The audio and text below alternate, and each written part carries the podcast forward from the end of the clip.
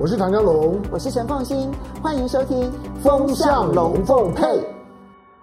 大家好，我是陈凤欣，很高兴在周末的时候呢，跟大家聊一下呢，对于过去这一段期间，在金融市场，尤其是啊，还有财经圈里头呢，最热门的一些话题。那么，在过去这一个礼拜，我相信全世界最关心的当然是美国联准会以及各国央行，那么不断不断的升息。在这一个礼拜呢，有十三个国家呢决定他们的利率决策，那这里面呢有十个央行。全部升息，好，那包括或最早的瑞典呢，一口气升四码，然后呢，以及呢，从礼拜四开始哦，就是美国联准会呢决定升三码，然后你可以看到英国啦、瑞士啦、挪威啦，然后在亚洲的部分呢，包括了越南啦、印尼啦、菲律宾啦，还有包括了南非啦，它当然也包括了台湾呢。都升息，这里面呢，只有极少数的几个国家的央行呢，他们不升息。比如说像是日本，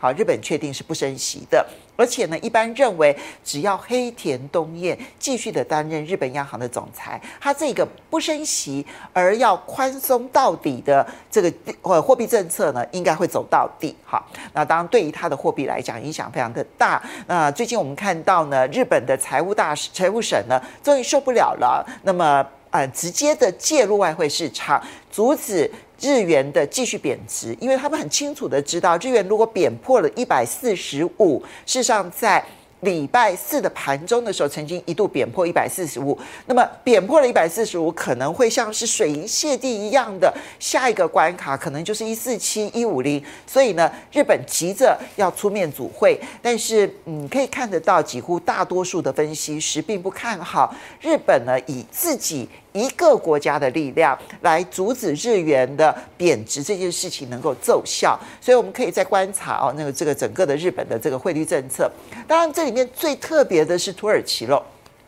土耳其呢，它的通膨明明就非常的严重，哈，通膨已经到了百分之八十了，但是呢，它不升息，它反而要降息，不断的降息。这件事情呢，跟土耳其的经济学家一点关系都没有。这一切呢，都是土耳其的总统他坚持，他认为呢，经济情绪不好，我怎么能够升息呢？我当然就是要降息，降息救经济。可是当他不断的降息，就使得呢，土耳其的汇价呢，就不断不断不断不断的创历史新低。那土耳其的汇价很低，用。土耳其去买国外的这些原物料，不管是黄豆、小麦、玉米，或者是这些原物料呢，那么当然就会变得比较贵，或者是非常贵，使得它的通货膨胀的问题呢，就根本无法解决。那么这个呢，是土耳其所特有的一个现象，我们大概不能够把它列在比较正常的央行的态度来看待。那么另外一个呢，是巴西。好，巴西的情况呢也比较特别，因为他们即将要选举了。我觉得是因为总统大选的关系，所以呢，他暂时的停止升息。在这之前呢，其实巴西已经升息非常多次了。好，所以这一个礼拜的超级央行周啊，你看到的就是普遍性的，就是跟随着美国联准会升息。其实这里面当然有很多地方呢是。不得已，因为通膨实在太严重了。你看到越南呢，这个破天荒的升息四码啊，然后你看到印尼其实也很意外的升息，这里面呢，其实都跟这个面对节节高升的通膨，现在呢，各国都有它。不能够不升息的压力，因为如果不升息，跟美国的利差拉得太大，然后自己的货币贬值的速度太快，会使得进口的物价涨得更凶，通膨变得更难控制，是有很大的关系。当然，还有一个很大的因素啊，其实之前我在前几个礼拜的时候跟大家提过，大概就是在这个一两个月前，我跟大家提过，其实我观察中国大陆的这个人民银行的态度呢。现在看起来，他们已经要放任人民币，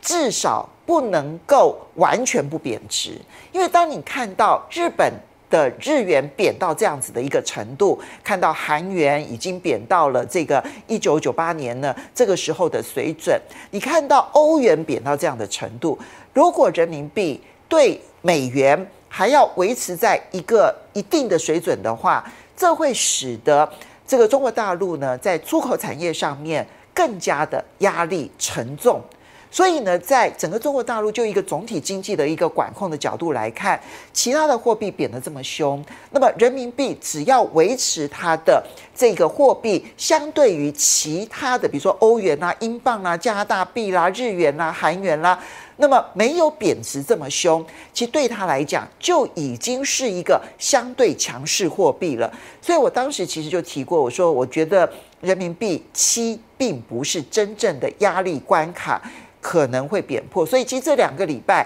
你看到离岸人民币跟在岸人民币纷纷的别贬破了七这个关卡，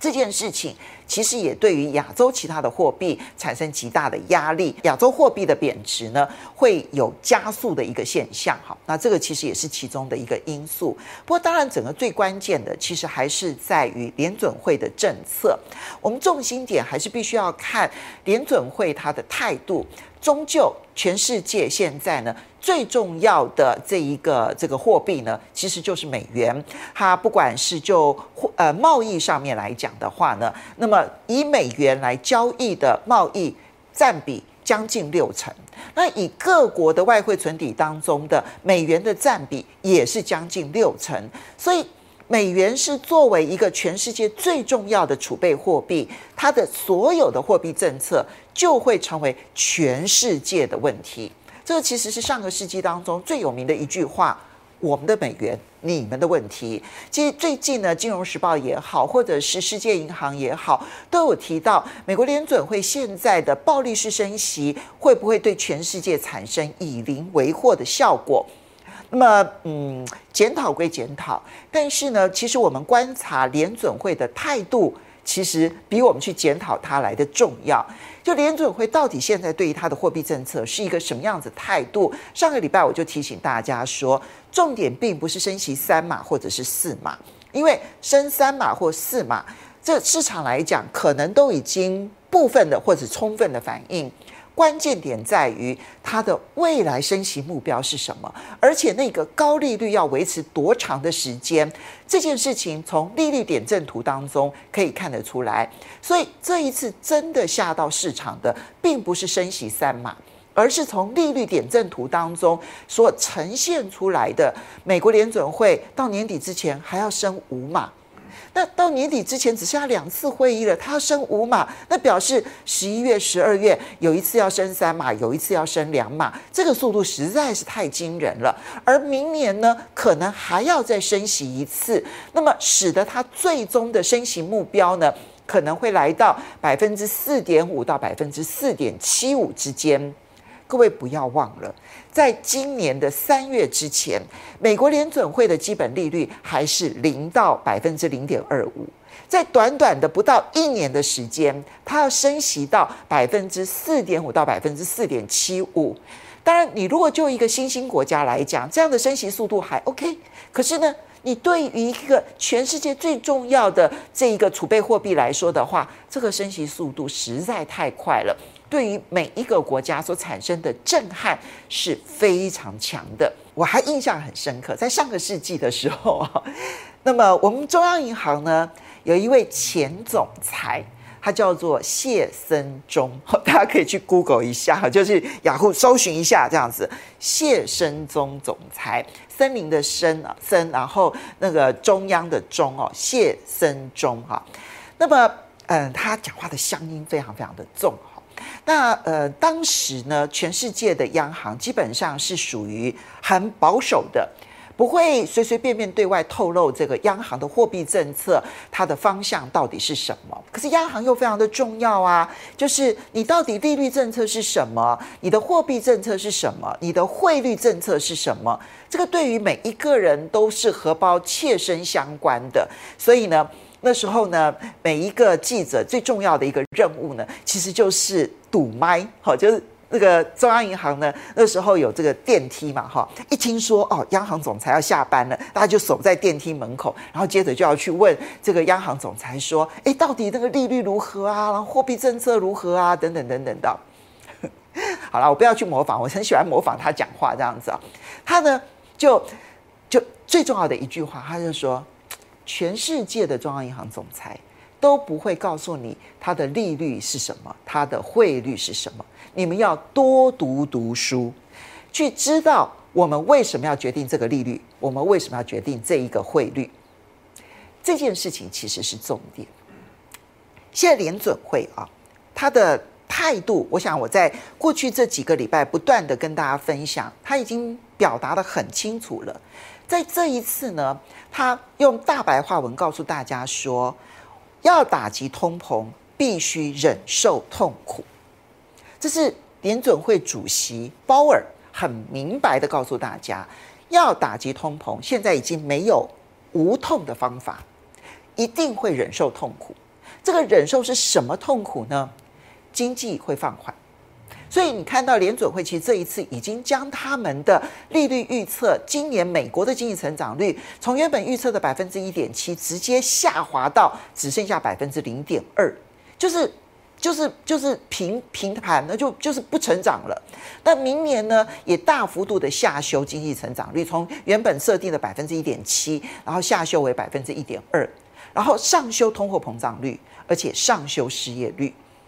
这些预测搭配了他们的利率点阵图，意味着是什么？那就是就算增加更多的失业，就算经济有衰退的疑虑。他们都必须要继续的以打击通膨而升息，这是鲍尔很明白的告诉大家，我们必须承受痛苦，因为如果短期之内不去承受这一些衰退啦、失业啦所带来的痛苦，那么到最后通膨一旦更加的固着了之后呢，那么就会让大家更痛苦，这就是他的重点了，就是如果他不用升息的方式。让需求放缓，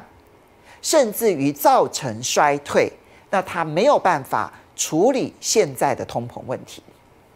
这个是呢，联准会对于目前他们自己的任务的认知。好，这样子我们就可以去预判，到底联准会未来的货币政策是如何定定的。因为，嗯，我们如果从利率点阵图来看的话。整个二零二三年，它都会维持在高档利率。好，当然最现在他们设定的最终目标是百分之四点五到百分之四点七五。好，然后平均来看啊，平均来看，中位数大概是在这个这个位阶。哈，那么一直到二零二三年底之前，他们都会维持这样的利率水准。到二零二四年，他们才有机会往下调。但是这是预测。那我们难道只能够去等他们的预测吗？不。其实呢，我们应该可以比联准会的官员更早的知道他们到底货币政策会不会再修正。比如说，他们会不会更鹰派？这是有可能的啊。现在到目前为止，美国联准会的决策官员呢，十八位当中呢，没有人认为联准会的最终目标要超过百分之五，没有。好，他们到目前为止，十八位他们的点阵图里头显现出来最高呢，就是百分之四点七五到百分之五，哈，大概有六位，但是没有人超过百分之五，好，这是很重要的一个指标。可是问题是，会不会真的超过百分之五呢？你觉得联准会的官员他们真的知道他们未来会做什么吗？我觉得过去这两年，我们应该很清楚的知道，联准会官员都不知道他们自己要做什么。为什么？因为他们必须要看的是到底通膨有没有降温，所以我们与其去看联准会他们的官员是说什么，或者是他们在点阵图当中呢做了哪些预判，倒不如就回头，就是谢生中说的，多读读书，你们就看一下到底实际上面物价的状况是如何，实际的经济发展是什么，这个时候你就能够预判中央银行会做什么。所以，现在既然联准会已经说了，衰退这件事情已经不是他们主要的考量，他们要考虑的就是通膨。所以回到通膨，就是上个礼拜我跟大家分享的，把每一个月美国的消费者物价指数，把它拿出来看，尤其是核心通膨。看这个核心通膨里头的几个重要的变数，包括了像是服务的成本啦、居住的成本啦，还有包括了食品，不管是在家吃或者是出外吃，这几个会影响到美国人荷包的这一些数据它的变化。如果这一些核心通膨真的放缓的时候，那么它应该就不会更鹰派。但是如果即便是经过这样的暴力升息，仍旧是如此的高，而且看不到有放缓的迹象的时候，那么各位，其实联准会官员虽然认为现在呢应该最多不会升升超过百分之五，但是如果数据显示他们必须更暴力的升息。他们是会这么做的，但是也可能反过来。现在你看到说，他认为说，整个二零二三年其实他们都不会降息，啊，所以就算衰退，他们也不会降息。但问题是，如果通膨从核心 CPI 的角度来看的话，诶，真的因为需求放缓，所以开始往下降了。如果真的出现这样的现象，虽然我们现在看不到这个迹象，但是我觉得世事变化的速度非常的快。所以呢，如果要领先看到他们的这个政策的变化的话，如果真的很明显的看到它的核心 CPI 开始往下掉了，那这个时候再加上经济衰退的状况非常严重的话，那二零二三年它的货币政策改变的可能性存不存在？我认为仍旧是存在。我们不必咬死了，他现在认定说二零二三年不会降息，不必这样子咬死了，只是。他不会再扮演圣诞老公公，也就是说，股市跌，他会因此改变他的货币政策吗？不会。然后经济衰退，他会改变他的货币政策吗？不会。他现在要看的就是通膨，这里面不管是 PCE 的指数啦，或者是核心 CPI 的指数，就是他最重要的参考指标。当然，这里面就业市场啦、工资的变化，因为会影响到通膨，也是他的参考指标。所以，当联准会关心的焦点只在通膨的时候，我们去预判它的政策，不只是要看他们说什么，很重要的是实际的数据所显现出来的一个态势，对于我们去判断联准会究竟是宽松货币，或者是现在的紧缩货币，或者更紧缩货币，其实帮助是非常大。短期之内呢，其实我必须说，现在联准会呢采取的就是一个。极为紧缩的一个货币政策，毫无疑问，可能这届这个更紧缩的货币政策，一直到年底之前，甚至于明年第一季之前呢，都会是这样的一个态势。而且因为这个更紧缩货币呢，已经看到了经济衰退的压力，企业获利开始往下退的这个压力越来越剧烈，所以金融市场呢，它的修正，它当短期它不会一路了，好一路的下跌，但是。这个中间就算有反弹，我们可能都必须要非常的小心谨慎。呃，金融市场寒冷的冬天可能还没有真正的来临。那么，除非联准会它的货币政策出现转向，否则从历史经验来看，永远不要跟联准会对坐。它宽松的时候，那其实就是金融市场可以欢庆的时候。一旦它开始走向紧缩的时候，那就是它在鸡尾酒会当中呢，把这个鸡尾酒收起来的时候。那么，这个我觉得，呃，鲍尔告诉大家说，要忍受一段痛苦的时间，这句话我们要谨记在心。好的，很高兴跟大家分享呢，过去这一段期间所发生的事情。那么，我们下一次礼拜六的时候继续的再见喽，拜拜。